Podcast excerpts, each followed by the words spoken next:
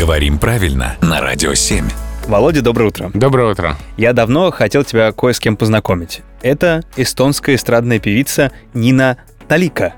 Угу. Талантище, между прочим. Просто потрясающе. Непривычное для эстонской певицы имя Нина. Ну, ничего, это, это псевдоним творческий, Володь. Нина Талика также известна как Нина Толику. Иными словами, ничуть совсем, как я понимаю. Расскажи, куда правильно падает ударение, и, ну, может быть, про певицу тоже что-нибудь расскажешь. Само по себе слово «талика» — это небольшое количество чего-либо, малая часть чего-либо. Мгм. Чаще мы, конечно, говорим «малая талика», но поскольку это слово уже не из нашей жизни, мы не понимаем, куда там ударение ставить, но на самом деле это слово «талика» Мгм. именно с таким ударением, а когда-то было слово «талико», Мгм. с «о» на конце, которое употреблялось в значении «так много», такое большое количество.